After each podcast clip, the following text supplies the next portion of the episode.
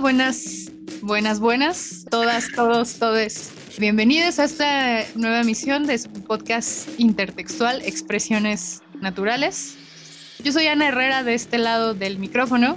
En este quinto episodio ya estaremos ya listas para hablarles de un tema que va a estar bien chido. Como de costumbre, yo me encuentro con Erendira Cuevas del otro lado. Y como dice Ana, hoy vamos a hablar de un tema que nos parece muy interesante de una escritora que en lo personal me gusta mucho y que coincidió nuestra grabación, nuestra misión del podcast con su natalicio, que es el 12 de febrero, el 21 de febrero, perdón.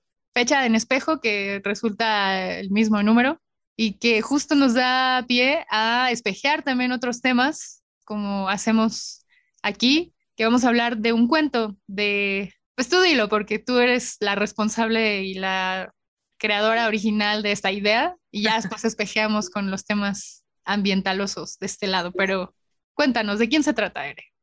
Pues vamos a estar hablando de Amparo Dávila, en particular del cuento Muerte en el Bosque, que como ya nos adelantó un poco Ana, pues nos va a dar contexto, digamos, para hablar justo de, de, algunos temas ambientales que nos parecen muy a propósito con el tema central del cuento.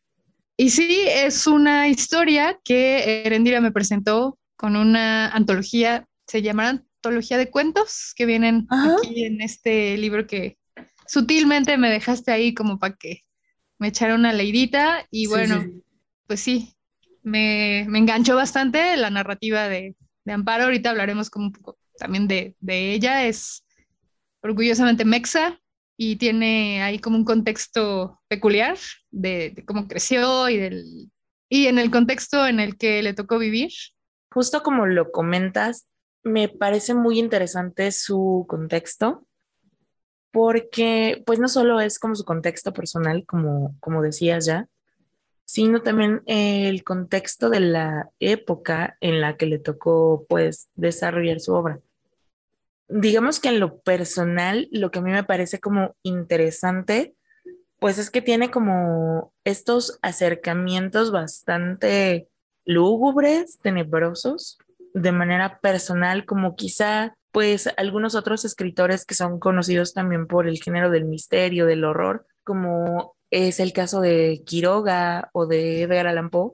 A Dávila también le toca como muy personal la tragedia de ser como la única de sus hermanos que sobrevive a la infancia. Me parece, ahorita, si no mal recuerdo, que eran cuatro hermanos originalmente y pues solo Amparo fue la que, la que logró sobrevivir, digamos.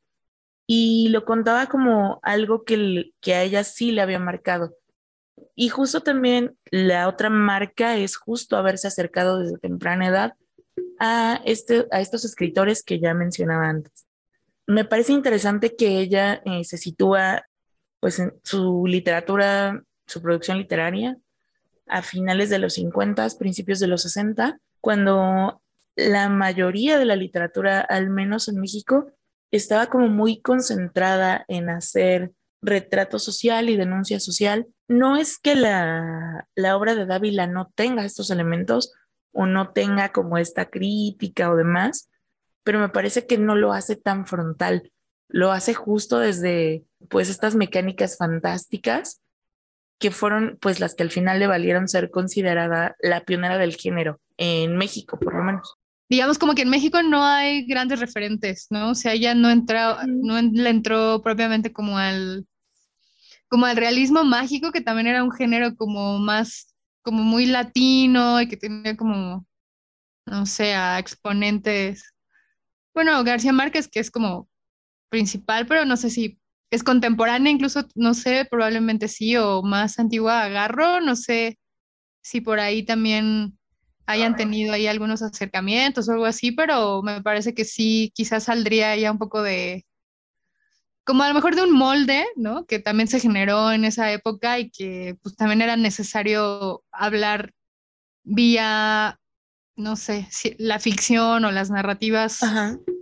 propias de, de lo que escapa, digamos, como tal cual a la crítica social o a todo este espíritu revolucionario que pues más o menos estaba en la época que ya empezó a destacar en sus obras, que pues daban pie ya a los años 60, ¿no? Y a todos los cambios que se vivieron en el mundo en esa época, pero creo que sí encontré ahí como elementos chidos que me, que me agradaron, que ahorita también ya los iremos viendo en el cuento y que sí que hacen una crítica tenue o como con ciertos matices a lo que podía estar como dominando un poco quizás el sentipensar, ¿no? De, de, muchas personas, ¿no? O, la experiencia cotidiana, ¿no? Que más la historia que vamos a platicar pues tiene mucho de eso, ¿no? El peso a veces de la cotidianidad. Sí, justo, justo como dices, me parece que su crítica quizá está como más escondida en el subtexto y en todo lo que no se dice, ¿no? O en lo que te dice entre líneas, como justo como en Muerte en el Bosque, que lo comentábamos, ¿no? Pareciera que de primera instancia es una historia muy simple, pero Después, eh, si, si te pones a analizar como un poquito más todo lo que, lo que pasa, pareciera que también hay como una crítica justo a los cambios que, está, que estaban pasando en ese momento, porque, o sea, una cosa es que se haya publicado a finales de los 50 y otra cosa es que no sabemos en qué año lo escribió. Entonces también eh, me parece muy interesante que haga como toda esta, pues esta crítica de alguna manera no tan frontal a, pues no sé si era la intención, pero pareciera que era, que hay como una, una reflexión muy profunda de cómo afecta el crecimiento de la ciudad. Sí, y de los procesos de gentrificación, la invasión también, ¿no? De las grandes, hoy en día ya los conocemos como proyectos, megaproyectos, ¿no? De estos grandes eh, aglomerados, ¿no? De, lugares donde se concentra además la, la población o la mayor cantidad de población, pero sí, un poco lo que hablábamos desde el re, ¿no? De lo que implica el desarrollo, ¿no? Lo que cuesta el desarrollo, no a nivel económico, sino a nivel existencial de la vida humana o de la calidad de vida humana que puede haber. Yo creo que es una historia que podría yo resumir que es como, sí, simple, tú lo dijiste ahorita, ¿no? Parece como una narrativa sencilla, ¿no? Como primer acto, están discutiendo, la pareja está discutiendo, son acumuladores, la morra es acumuladora. Segundo acto, el men va a buscar un nuevo departamento porque la morra ya está harta. Tercer acto, no lo vamos a decir todavía. La ansiedad crisis de la ansiedad y de la edad. Yo digo edad media siempre, de la mediana edad, ¿no? Sí, bueno, ya acaba en lo que ya diremos, ¿no? Ahorita. Spoiler, sí. Para no perder la costumbre del spoiler. Claro. Ya hasta ni lo deberíamos decir, bueno, pero ya lo dijimos, ¿no? Entonces, ya saben. En resumen un poco, así, así empieza, ¿no? Como con una pelea marital, porque pues tenemos a una pareja, un hombre y una mujer. La mujer pues empieza como a decirle al men que pues ya no caben donde están, que ya como que tienen muchas cosas y que está harta de vivir donde se encuentran y que pues él tiene la obligación de encontrar un lugar más digno para poder coexistir junto con sus peque monstruos, que además ya la tienen muy fatigada. Es que desde ahí empiezas a entender por qué él vive con tanta ansiedad, con tantas cosas como contenidas, porque lo que está como bien padre de la, de la narrativa es que solamente tú y el personaje saben lo que está pensando, porque nunca dice nada, ¿no? O sea, se limita a contestarle, Sí, sí lo voy a buscar. No, es que no puedo porque estoy cansado. Ay, bueno, sí, ya ándale pues. Pero por dentro le está mentando la madre a la esposa prácticamente por acumular cosas, porque tiene, prácticamente lo dice, ¿no? Pendejada sobre pendejada y ya no caben. Entonces, cuando ella le dice, no, es que ya no cabemos, él piensa como, pues no cabemos por tu culpa, porque ve cómo tienes, ¿no? Y le contesta, no, sí tienes razón. A mí por lo menos sí hay un punto, a veces cuando lo leo, porque lo he leído muchas veces, hay un punto en el que me empiezo a desesperar con él porque no le dice maldita sea nada a ella. Sí, es como sumiso el, Ajá. el compa, ¿no? Creo que es también parte de por qué sabemos lo que está pensando él en, no confronta, sino se guarda también el cosas, justo transita por estados de, pues, de acumulación emocional que derivan como en su ataque, ¿no? Esta crisis no nada más como de un matrimonio, digamos que puede ser una crisis circunstancial o que con el tiempo, sino como una crisis un poquito más grande, que nos refleja también como características de cada, un, de cada uno de ellos, ¿no? De él y de ella, y porque esa necesidad de buscar un lugar más grande. Y se ve también un poco ahí el compa abrumado por sus responsabilidades, ¿no? Laborales. Justo me llamó la atención ahorita este párrafo que hasta que la morra le sigue reclamando, ¿no? Y él así como, ah, ya, tú, este, estás bien pandrosa, además, ya engordaste, Ah, no sé sí. qué, ¿no? Y le dice como para zafarse, ¿no? Un poco para continuar así como de, pues intentando mantener cierta tranquilidad, le dice, ten paciencia, dentro de unos meses tendré una semana libre, güey. O sea, apenas leía así un dato que me llamó un chingo la atención, que en México justo solo hay, o sea, somos de los países que tienen menos vacaciones Ajá. laboralmente hablando, pero bueno, también hay como un buen de debate, ¿no? Porque es como, bueno, tenemos muchos días festivos, aunque no tantos en comparación también No con, tantos. con otras naciones, y que a veces el rendimiento, o sea, tampoco es como el óptimo, ¿no? O sea, que puedes estar, podemos estar mucho tiempo en un espacio, pero no hay como, como que se aproveche, ¿no? Pero bueno, ese es otro pedo, otro tema. Divagué. Entonces, regresando acá, justo, pues como que el men sí está en este esquema laboral, fordista, ¿no? Así todo, pues ya Ajá. sumido en el godinato de los 50, 60. Básicamente trabaja todo el día, toma café y pues está en ese mood que pues es como de los años que tenemos ahora nosotras, ¿no?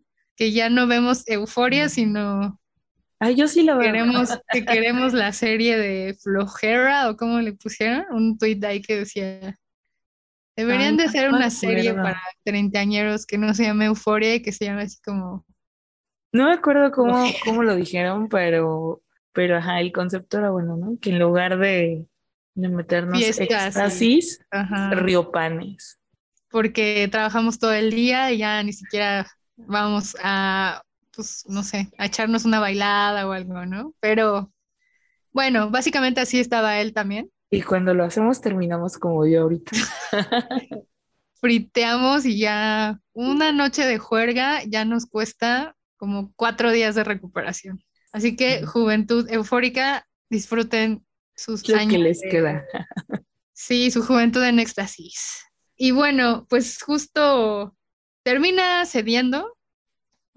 Justo, ¿no? Como que lo hace ya como por darle por su lado de alguna manera, porque también, o sea, dentro de esta cosa que sí siento que critica como el afán de la gente de querer comprar más y más y más y más, aunque no lo necesites, también pareciera que critica como un poco el modelo estructural del matrimonio y de toda la idealización que hay detrás del matrimonio, ¿no? Porque cuando él está reclamando que, que ya subió de peso, que ya está como, o sea, que ya no se arregla, que ya no se preocupa por ella, empieza como a contar en su mente cuando se conocieron y todas las ilusiones que tenían y tal. Entonces ahí también te habla de que está sobre idealizado el asunto de, del matrimonio tradicional, por lo menos. Sí, hace alusión también como a pues esas relaciones que, o etapas en una relación, ¿no? Como parece que es una crisis. Pues él busca también como brindar una alternativa, cede al requerimiento de la morra y de su familia en general, porque también lo ve como una, la morra lo ve como una necesidad de, de, los, de los hijos, supongo, como para que tengan un espacio más, más digno. Nunca se nos dice bien como si el lugar es demasiado pequeño, ¿no? Solo se nos dice como que no hay espacio, también porque han acumulado Ajá. muchas cosas. Yo creo que también es esa metáfora, ¿no? Como de, pues de toda la ropa sucia que no se lavó en casa, ¿no? De, de su relación. Entonces... Sí, puede ser pues esta parte ya donde se le dice, va, va, va, cámaras, ¿no? Voy a ir a darme una vuelta a un lugar que, que, ya había visto y que dice, bueno, voy a ir a ver qué me dicen. Y ahí es donde, con esa decisión que toma, comienzan a darse los eventos del desenlace. a partir de ahí empieza como a, a entrar un poco más en ansiedad porque pues igual vemos, ¿no? Que así como a su mujer no le dice nada y a lo mejor uno podría entender por qué. Quizá es porque no quiere magnificar el problema o porque, como decías, es medio sumiso o X. Pero después ves que con las personas que conoce en este departamento que va a ver, agarra exactamente la misma actitud y tampoco les dice nada. Y está harto y tampoco dice nada. Ahí es donde yo justifico que haya entrado en esa ansiedad, porque al final es eso, de pues de hacer lo que hizo, ¿no? Porque cuando llega ahí, llega y primero no le abre nadie. Se tiene que meter casi clandestinamente para encontrarse a una morra que, que le dice que ella no, no le puede enseñar, que lo manda a buscar a la portera y que se queja con él un montón de la portera y solo piensa que no le importa, ¿no? Sí, y luego pues sigue pasando ahí con, transitando en esa emoción mientras sigue buscando cómo llegar al departamento prometido o el que había visto. Y pues ya resulta que pues, sí, al final es así como, doña, ahí le habla, ¿no? Y ya como que se asuma la doña de lo más alto, dice, ah, pues sí, este, pues que suba, ¿no? Ajá, le, dice así como, ah, ay, espéreme, ahorita voy a abrir, ¿no? Y ya va y, le enseña y todo. Y de repente ya cuando, cuando el güey ya está así súper decidido, ah, no, espéreme, es que no, no le puedo dar, dar yo el teléfono, no le puedo dar yo informes, tengo que darle el teléfono de la persona, pero ¿qué creen? No lo traigo. Déjeme ir por él. Déjeme ir hasta la azotea, porque además como lo pintan, era un edificio algo alto. Así, ay, espéreme. Y en su desesperación, pues se va atrás de ella, ¿no? Porque además, eso es algo que yo nunca entendí. ¿Por qué si tenía que enseñar el departamento? ¿Por qué no carga el mugroso papel donde tiene el, teléfono? Porque no se lo aprendió de memoria, ¿no? Ahora ¿O por, qué, ¿O por qué no lo dejó pegado en el departamento que enseñaba? No sé. O sea, había un montón de soluciones. Porque no lo, no tenía un celular a la mano la doña para... Porque era 1950. sí, demonios.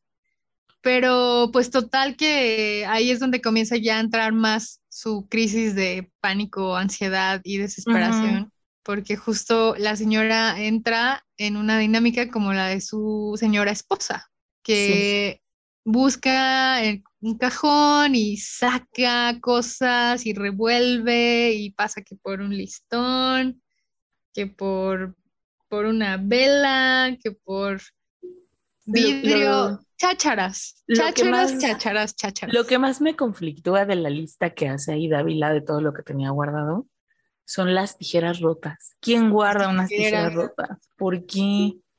Porque las brujas, ya habíamos platicado, es un déjà vu. Porque las brujas, sí, es como costumbre tener tijeras abiertas a un lado de donde duermes porque espantan. Pero ajá, abiertas, pero no rotas. Bueno, pero si se te rompen, pues nada más las juntas y ya es como que están abiertas así para las brujas. No, no es como que se ocupó, no sé, qué tal que si en algún momento se ocuparon para espantar a alguna bruja, pero bueno, están unas figuras, las figuras de unas tijeras rotas ahí, que es un detalle que llama un poco la atención, pero el chiste es de que justo son como, pues, no sé, a lo mejor cosas rotas que uno guarda, ¿no? Son como rencores, no sé, en su metáfora ahí emocional, que, que maneja creo que muchos simbolismos o paralelismos.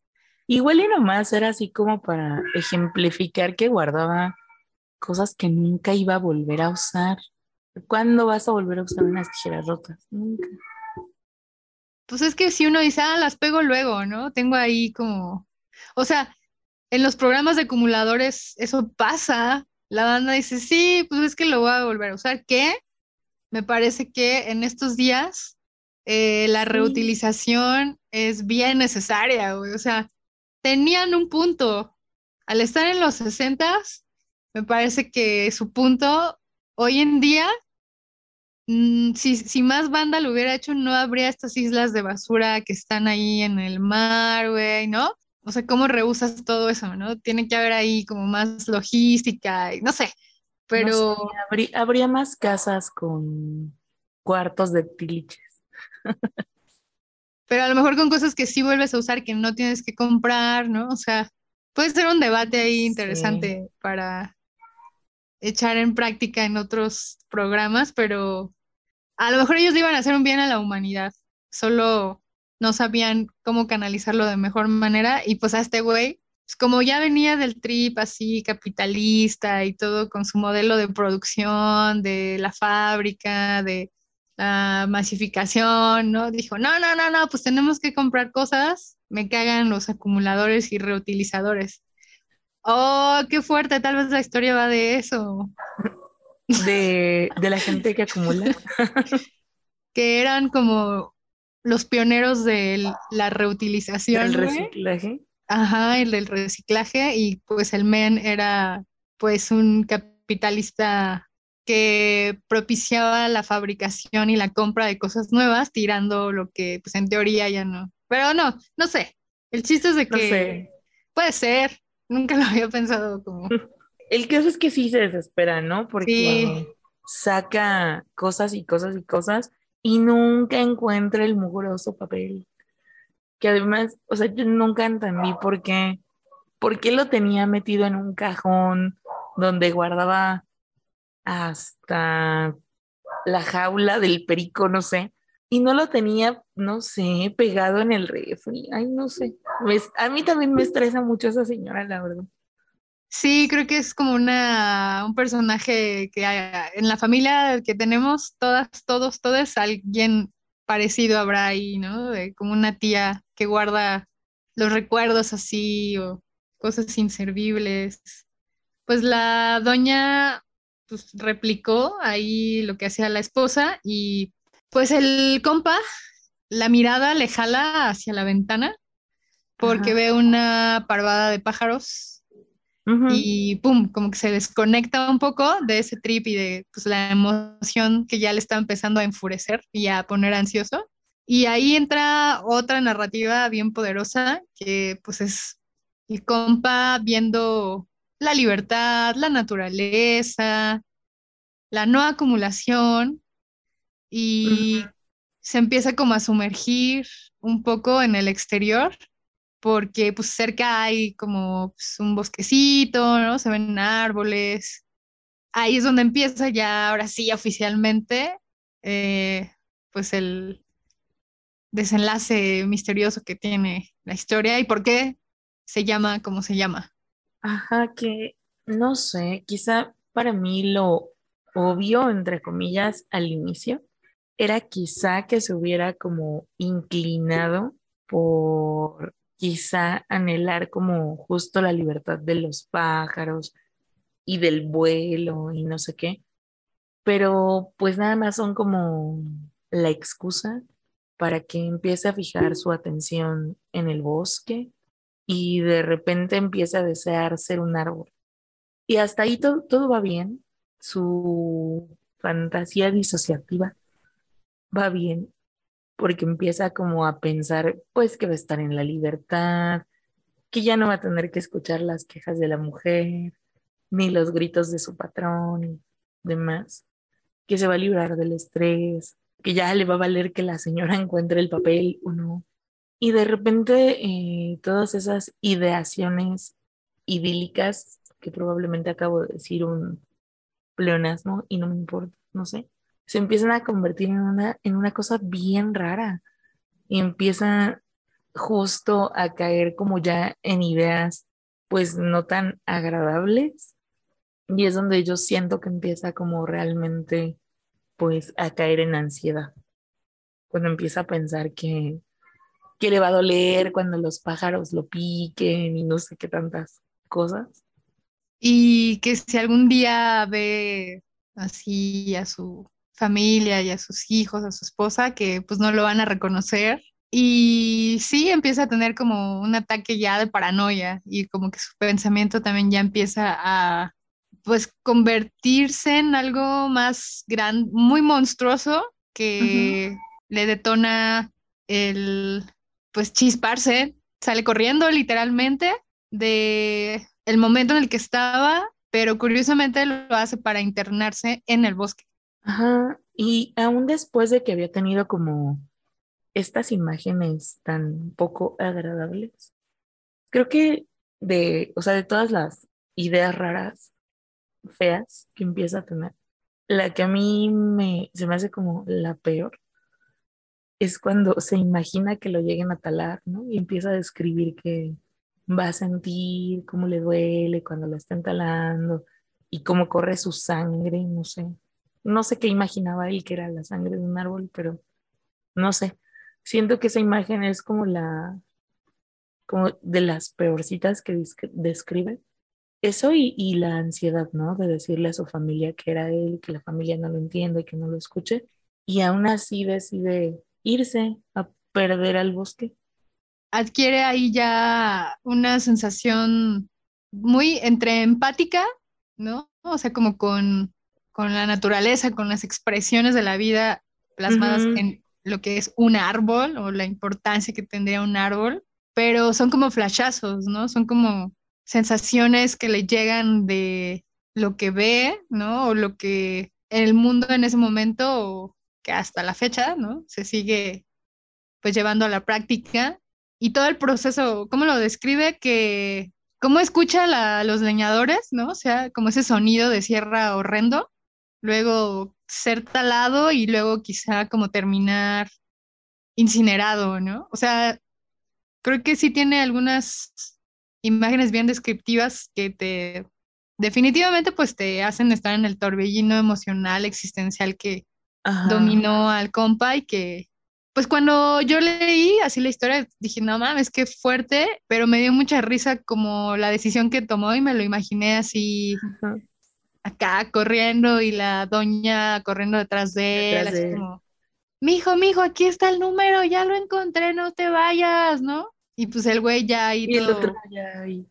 Ajá, corriendo acá como bien despavorido, pero se me hizo gracioso, pero me duró como tres segundos, así de, ah, no ma, qué caga. Ah, después dije, wow, no, qué fuerte. O sea, como que ya cuando te cae el peso de la historia o cuando ya topas como de dónde vino, ¿no? ¿Por qué acabó así? Pues ahí ya respuesta porque se llama Muerte en el Bosque. Y bueno, de los elementos que también charlábamos, ¿no? Que pues que llaman la atención de esta historia, además de lo que ya hemos dicho, pues el hecho de que exista un bosque cerca de una, un edificio, ¿no? O estos lugares ya como más eh, urbanos, pues para la época en la que se desarrolló la historia, o, bueno, en el contexto en el que estaba Amparo, Ajá. pues todavía eran un poco más habituales. Sí, siento que era más fácil. Encontrarse, sí, en, en espacios, pues donde la ocupación humana no estuviera ensombreciendo los entornos y ecosistemas y obviamente no estuviera acabando con ellos. Y bueno, esto nos da pie también a, pues a explicar un poco, ¿no? Cómo es que nos llamó la atención generar también un poco de charla en torno a estas figuras de parques y reservas, más bien como reservas protegidas o áreas naturales protegidas.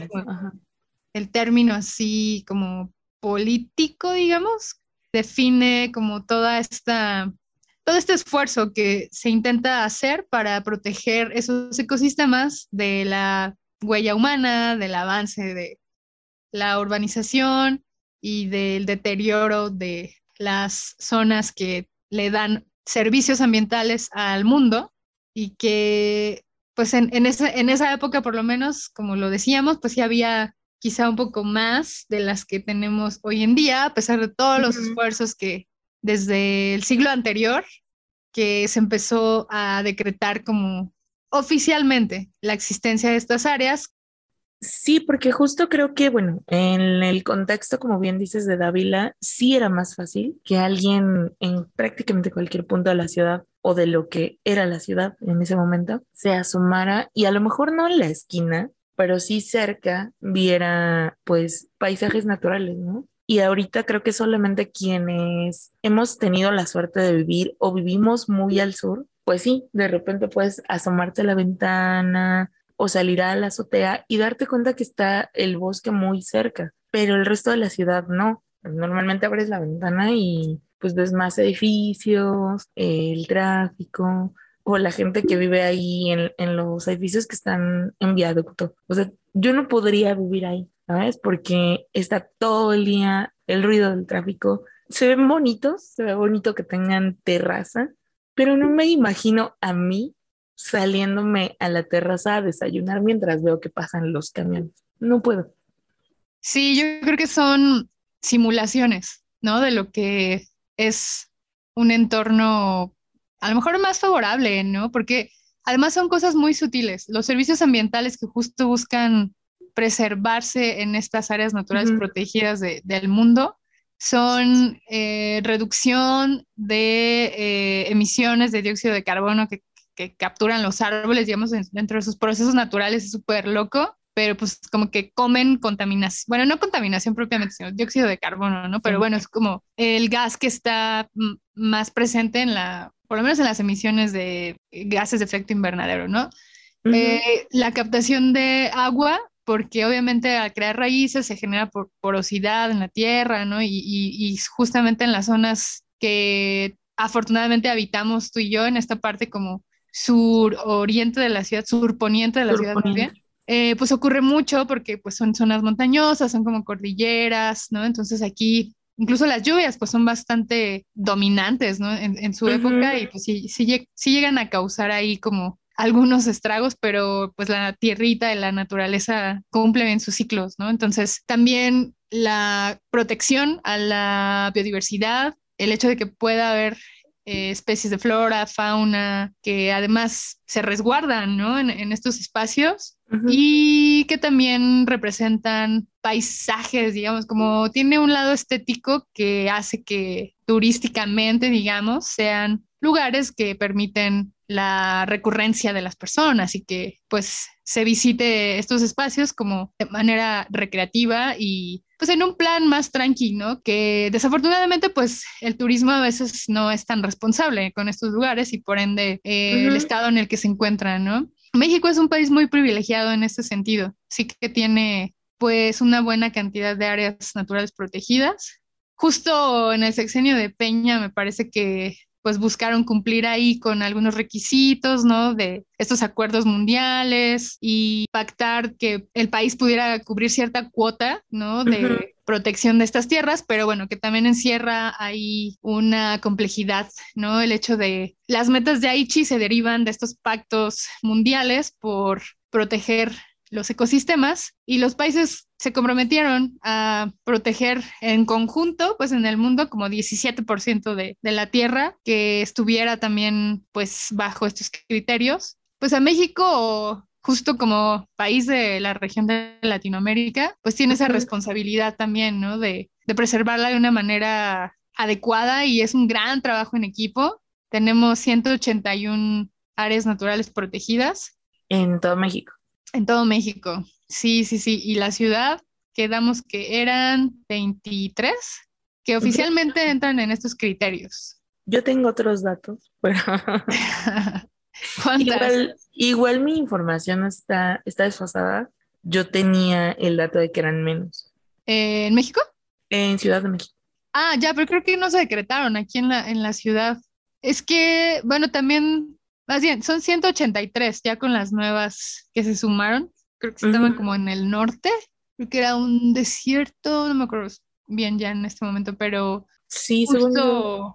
tengo el recuerdo de que era un, sumaron un desierto, pero no me acuerdo cuál. Ajá. Sí, pero bueno, justo hay varias categorías. También habría que ver si son parques nacionales, si son áreas de reserva de biosfera. O sea, la gran categoría sí son como áreas naturales protegidas, pero bueno, más o menos, ¿no? O sea, tampoco tenemos que dar así como cifras súper, súper establecidas. la realidad es que tampoco cambian, ¿no? Bastante, pues. O sea, justo quizá en los últimos años pasaron de ciento yo tengo un libro todavía que decía 179 de la CONAM, eh, de la Comisión de Áreas Naturales Protegidas, y justo en los últimos años pues incrementaron 3, 4, pero eso, también llegamos a ese punto, ¿no? Que el chiste tampoco es tener los grandes porcentajes cubiertos con estas categorías de, protección, si estando ya, digamos, con estos criterios, la verdad es que en el interior pues hay como muchos problemas. La realidad es que necesitamos organizarnos de mejor manera, no nada más desde el trabajo político, ¿no? Es decir, del decretazo, sino pues también poner de acuerdo a los grupos que están ahí, hay comunidades que cuidan justamente estas áreas, no, no son de gratis, ¿no? O sea, tiene que haber personas de habitantes de ahí que realizan labores para cuidarlas y muchas veces son trabajos como bien invisibilizados, ¿no? A pesar de todos estos servicios sutiles que mencionábamos, pero que sin ellos no podría haber ciudades, ¿no? O bueno,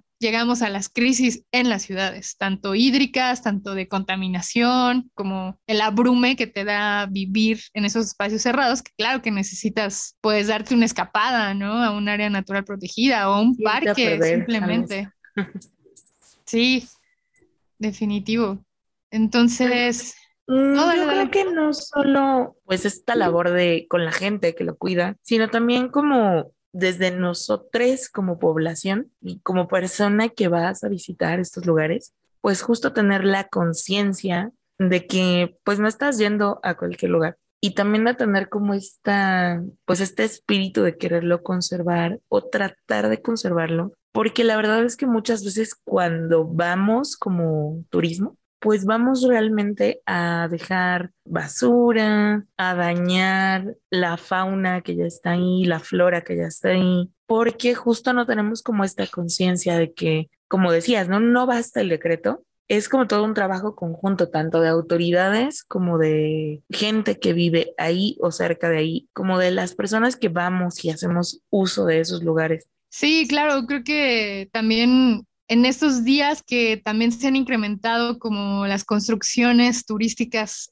alrededor de estos espacios y se fomenta un ecoturismo, ¿no? Pero pues también tiene una lógica de como de capitalización de ese recurso o como, sí hay estos conceptos, ¿no? Como del capital natural que existe hoy en día en las ciudades, o bueno, cuando las ciudades tienen estas reservas que como decíamos, ¿no? La Ciudad de México es muy afortunada en tener todavía estos lugares. es una, una, parte importante en, en, la zona, en la zona sur, básicamente, y que es además una cordillera ahí montañosa bien bonita, ¿no? Que conforma la Jusco, la zona de ahí de la Magdalena Contreras, el desierto de los Lions, que por cierto fue el primer parque nacional mexa y ubicado en la ciudad. Y que igual no tiene tanto, ¿no? Porque, o sea, sí, en vida humana sí es un montón, pero en términos de periodos a largo plazo, de sustentabilidad y demás, realmente es bien poquito. O sea, son poquitito más de 100 años. Y en el mundo creo que tampoco cambia mucho la perspectiva de cuando se empezó a hacer todo esto. Sí, justo es del 17, que es el año de la constitución mexa, ya está bastante arcaica, bueno, que se sigue ahí renovando y todo, ¿no? Pero justo antes, unos años antes, unos que habrán sido 30 años antes, casi 40 años, pues el oso yogi y su pandilla tenían oficialmente su primer parque nacional en el mundo, que está en el Gabacho, en Estados Unidos, en Yellowstone. Y pues sí es como el primer área protegida es un concepto que más o menos empezó a formular en el siglo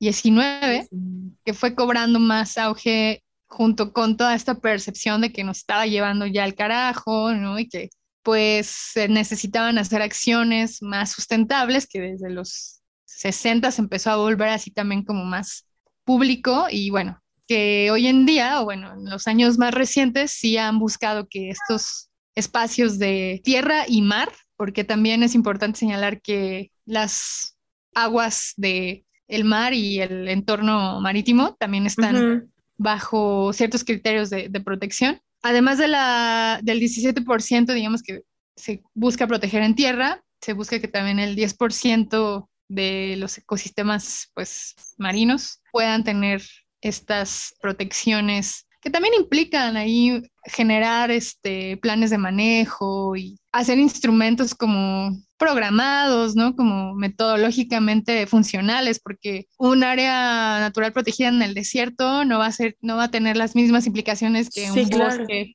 ¿no? O que una costa, ¿no? Entonces, es algo cerca del mar. Entonces, en verdad es algo bien fascinante, pero pues que también es muy complejo. Entonces, realmente la decisión que tomó el protagonista de la historia de Amparo Dávila, pues fue literalmente ir a, digamos, no sé si propiamente fue una muerte física o una muerte metafórica, pero la quiso realizar ahí en un bosque y me parece que estas zonas justo representan como mucho del potencial que como humanidad tenemos para salir de la crisis. O sea, porque si no cuidamos estos lugares, si no se brindan como los cuidados necesarios y se desarrollan las prácticas sustentables debidas, eh, ahí, ahí es, eh, siento que son como un parámetro para ubicar si la estamos armando chido o no. Y pues bueno, la realidad es que pues no hay como, pues el vaso está igual a, a, la mitad, ¿no? Está medio lleno, medio vacío. Y el contexto en México pues también es como parecido al latino, o sea, cómo se vive un poco en la latinidad. Sí, que, que justo es lo que decíamos, ¿no? O sea, sí es importante que existan estas reservas, sí es importante, claro, que los gobiernos las decreten, las declaren y según las vigilen, pero también es importante pues concientizarnos nosotros mismos como población, como turistas, pues de toda, toda la importancia que tiene, porque si en 1950 ya le daba ansiedad a la gente perder las muchas zonas naturales que tenían, ahorita en 2022, pues yo creo que sería como más terrible perder lo poco de zonas naturales que nos quedan. O sea, si a lo mejor si ves el mapa y te das cuenta del, de la Ciudad de México, que todo el sur es una área natural protegida, a lo mejor eh, no, no se te hace poco, pero cuando te pones a pensar que en 1940, 1930, la Ciudad de México prácticamente era nada más la Cuauhtémoc y todo lo demás era zona, quizá no había el concepto, ¿no? De zona natural protegida, o ya había, pero, pero no había tantas. Pero era más fácil, ¿no? O sea, había más, había más área verde en ese entonces. O nos vamos así más, más, más, más en el viaje al pasado y en 1500 solo había una isla ahí en el Zócalo y Madero. Eran tres cuadras, ¿no? Cuatro cuadras, lo que era la Tenochtitlán y todo lo demás era, o sea, unas calzadas que conectaban, ¿no? Pero era una isla que conectaba con los puntos del el sur, el poniente y el oriente, ¿no? Entonces todo lo demás era un lago. O sea, ahí también eh, es cuando creo que caen los 20 y dices, pues claro que estamos en el trip de la extinción, ¿no? O sea, como que pues ya no hay, ¿no? O sea, no sé, ya lo hemos platicado bastante, pero bueno, creo que también la densidad poblacional pues es un factor ahí que en vez de sumar para trabajar en equipo, pues como que nos complica más, nos complicamos más la existencia pareciera, ¿no? Como que no sabemos trabajar en equipo. De repente esa es como de mis grandes decepciones como una entidad humana en esta vida. Y yo creo que a mí eso es lo que a veces me da ansiedad, ¿no? O sea, como, claro que... El individualismo. Sí, porque además, pues yo también me asumo en ciertos momentos así, ¿no? O sea, individualista y pues entran crisis ahí existenciales, ¿no? Pero pues sí que me parece que en estos lugares tenemos pues ya los últimos pulmones, ¿no? Aquí en Alpitan, que yo habito en esta alcaldía de la CDMX, pues en teoría es la alcaldía más grande de la ciudad y en, en, extensión de reservas naturales nos quedamos por detrás de Milpalta, que también en algún punto se conectan muy, muy, muy en la zona de los bosques, pero ya son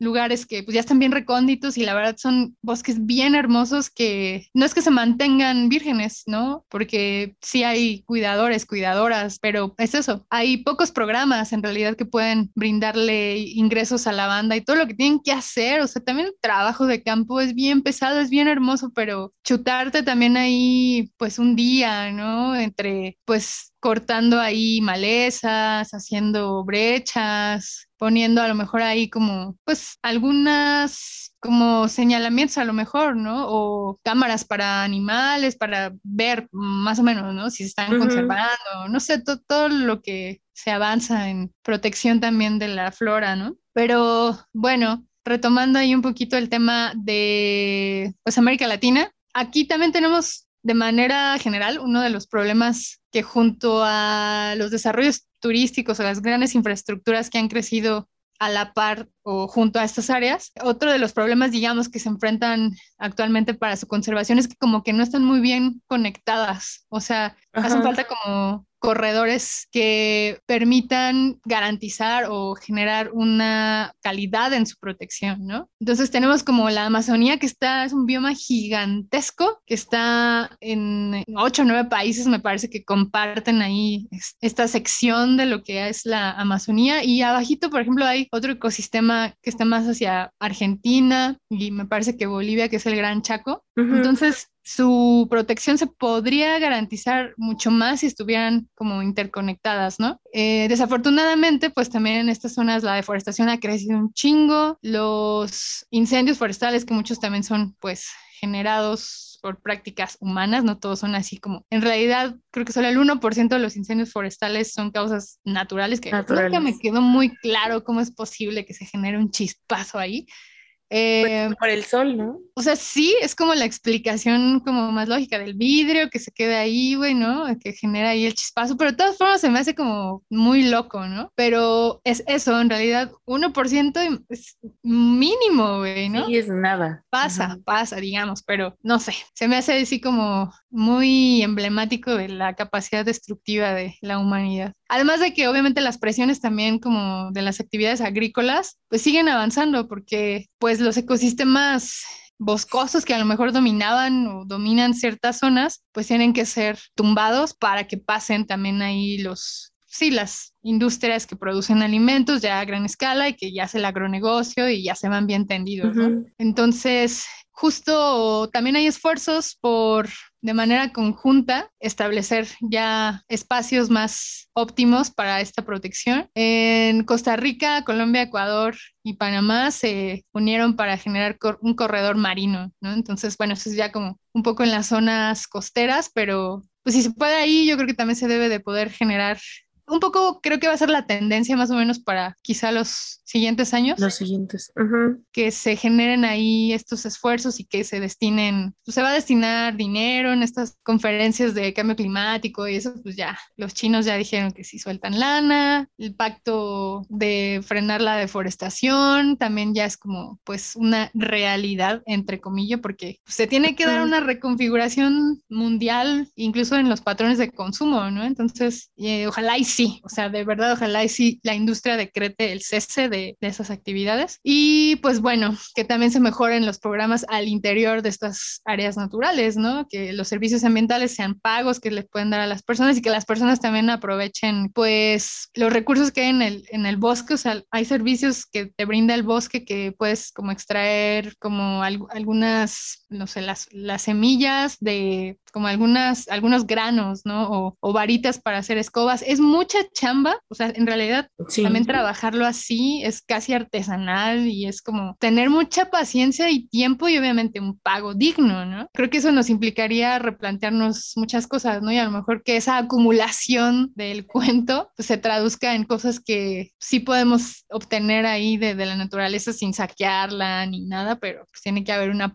pago digno. Y pues la neta es que también hay muchos pueblos indígenas que, que están en ello, ¿no? que pues están rifando ahí y que pues, también hay dinámicas ahí complicadonas, ¿no? Pero pues yo creo que todo eso se podría sobrellevar si pues, hay, hay plata y la industria deja de ser tan industrial. Al final creo que es como un conjunto de intereses que todos tienen que estar como alineados para que las cosas funcionen de la mejor manera. Porque pues la realidad es que nos guste o no, yo creo que a nadie le gusta, vivimos en un mundo que está como muy movido por este tipo de intereses, ¿no? Desde intereses políticos hasta intereses mercantiles y demás. Entonces lo ideal sería pues justo que se pusieran de acuerdo, que entendieran también que al final el sistema capitalista está, ¿no? Y pues que también se esforzaran por pues por no depredar tanto este, este tipo de zonas y más que verlas como algo eh, explotable a corto plazo, pudieran verlo como algo que les puede beneficiar y nos pudiera beneficiar a todos de manera más sustentable a un plazo más largo porque no sé, me imagino que debe haber maneras de explotar ciertos recursos sin necesidad de acabártelos en tres días. La cosa es que lo quieran hacer. Claro, y de que se concentre también ahí capital para hacerlo, ¿no? O sea, tiene que haber, la realidad es que eso no se podría hacer así sin, o sea, creo que los actos individuales suman un chingo, pero ya cuando dimensionas la problemática, es como, chale, o sea, yo llevo mis toppers siempre y soy la señora del topper, pero veo a mi alrededor y pues como que pues no hay nadie más, ¿no? Entonces, o sí, pero como muy aisladamente, o sea, somos como, son acciones muy aisladas, entonces yo creo que eso sí suma, pero en comparación con lo que llega a ser, o los impactos, por ejemplo, de estos derrames de petróleo que ha habido últimamente, ¿no? En, en, en Perú y en Ecuador, cosas que deprimen horrendo, ¿no? Y que tardan tantos años en revertirse, digamos, o, en pues, evitar que hayan muerto. O ni siquiera revertirse, en solucionar. Pero es muy complicado, ¿no? O sea, sí. afecta bastante el escuchar todo eso, ¿no? Porque pues, destruyen todo un entorno ahí pues, como marítimo, ¿no? Y la las actividades pesqueras para la banda que vive ahí. Entonces, pues imagínate eso en comparación de tú solo no, no sé, no gastar más bolsas, es como que no suma nada, ¿no? Entonces,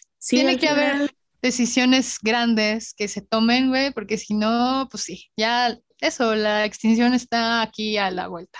Pues sí, al, al final no, no vas a generar el mismo impacto, no sé, mil personas esforzándose por no contaminar, que una sola industria que haga una sola medida no es el mismo impacto. Y pues sí, para pues ya dejar el abrume también que nos da cuando nos metemos en estos temas, pues siempre la música nos saca un poco del estado, ¿no? Eh, bajón. siempre es, es un buen escape que te evita salir corriendo al bosque.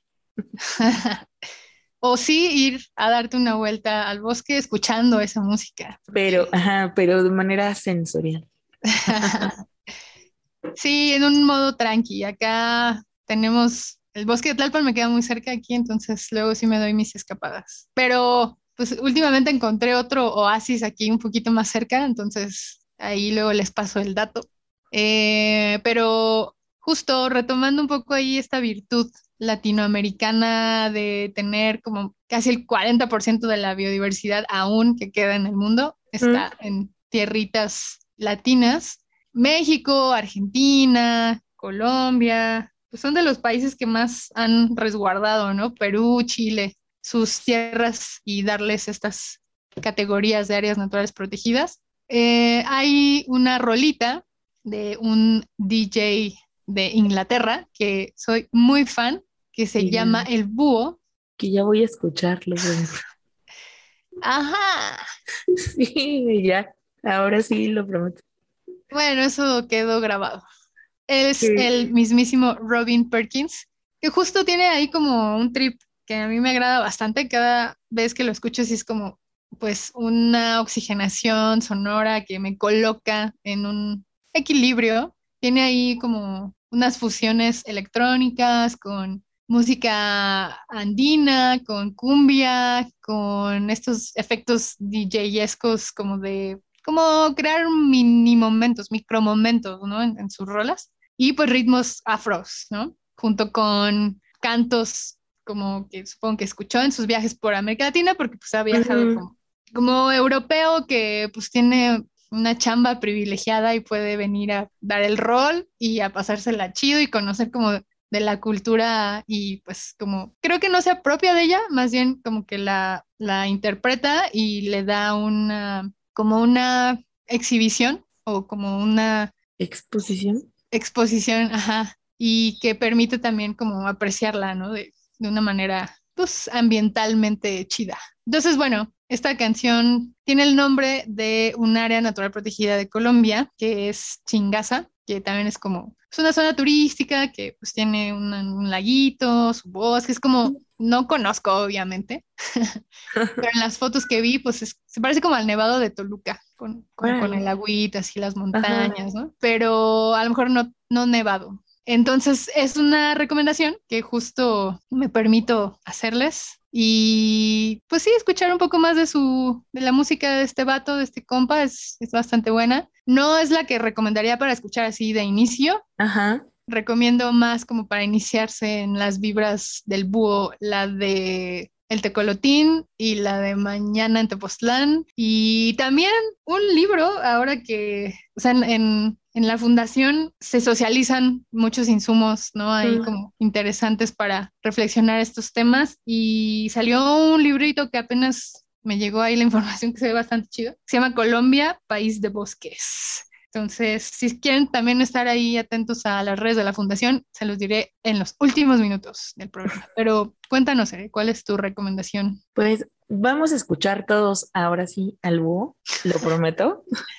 y pues yo, yo la verdad es que me fui por algo muy, muy obvio, eh, que bueno, igual siguiendo como la, la cosa esta de las coincidencias, mi elección fue una canción de The Cure, A Forest, como ya se imaginaron todos los que conocen a The Cure cuando dije el nombre. Pues por la obviedad del título, también me parece que es como muy atmosférica la, la música. Y, ajá, lo que les decía de las coincidencias, se, lanzó en abril de 1980 y coincidentemente también la fecha de fallecimiento de Amparo Dávila fue en abril de 2020. Entonces, pues cerrar con, con esta otra coincidencia. Y yo creo que es una canción que todos hemos oído, o la mayoría, a lo mejor si por ahí nos escucha alguien muy centenial, quizá no, pero pues si es el caso, pues igual den, denle ahí una, una vuelta. Y pues no sé si tú quieras agregar algo más. Me parece una buena propuesta. Yo la escuché levesón, levesón, levesón, pero buena. Me parece que tiene unos beats como tecnos. No sé, tú tienes más conceptos musicales de esa. Como más influenciado por el dark wave y el death rock. Pero sí, justo me parece que sí genera ahí como unas atmósferas interesantes. No estoy recomendando escucharla bajo el influjo de nada, pero... el video mm, tiene ahí. El video tiene esos... Eufóricos. Esas, cosas, esos elementos. Está buena, está buena. Escuché un poco, sí, sí, sí es el par de recomendaciones para este, este podcast. Pues ahí está. Muchas gracias por la escucha. Les recordamos también ahí nuestras redes sociales. Estamos como Intertextual Podcast en todas las redes, ¿cierto? En YouTube y en Twitter, Instagram, Facebook y TikTok como Intertext Podcast. Eso mero. Y de manera personal, a mí me encuentran como Ecohistorias en Twitter Está la página también de internet, si quieren echarle ahí una revisada. Casi no he publicado nada últimamente, es como un blog donde escribo de periodismo ambiental, pero bueno, ahí podrán encontrar una historia justo como de unos desarrollos inmobiliarios que están amenazando acá cerca de la pirámide de Cuicuilco, muy cerca de donde vivo y de cómo viene un poco esa industria a este otro lado de, de la ciudad y que ya está opacando bastante el paisaje y bueno, justo viene de la mano de que charlábamos en el programa. Entonces, también pueden seguir las redes de la fundación. Estamos como, es el proyecto de transformación social ecológica de la Fundación Frederick Ebert. Ahí se los recomiendo también para que le echen una me gusteada al Twitter, al Facebook. Y a mí me encuentran en Twitter y en Instagram como ere-cuevas Ya, prometo que ya voy a volver a subir contenido a Instagram. Se me olvida que tengo Instagram. Y si quieren, eh, pues ahí tener como otros acercamientos a Amparo Dávila, en algún momento, justo después de que falleció, escribí algo como una especie de homenaje según yo. Y también encuentran algunos cuentos que hemos hecho en revista Catabasis. Los encuentran como Catabasis Revista en YouTube y en Facebook. Pues nos despedimos. Yo soy Ana Herrera. Y yo soy Erendira Cuevas y pues nos dio mucho gusto volver a estar con ustedes. Muchas gracias por acompañarme y perdón por esta voz. Chao. Bye.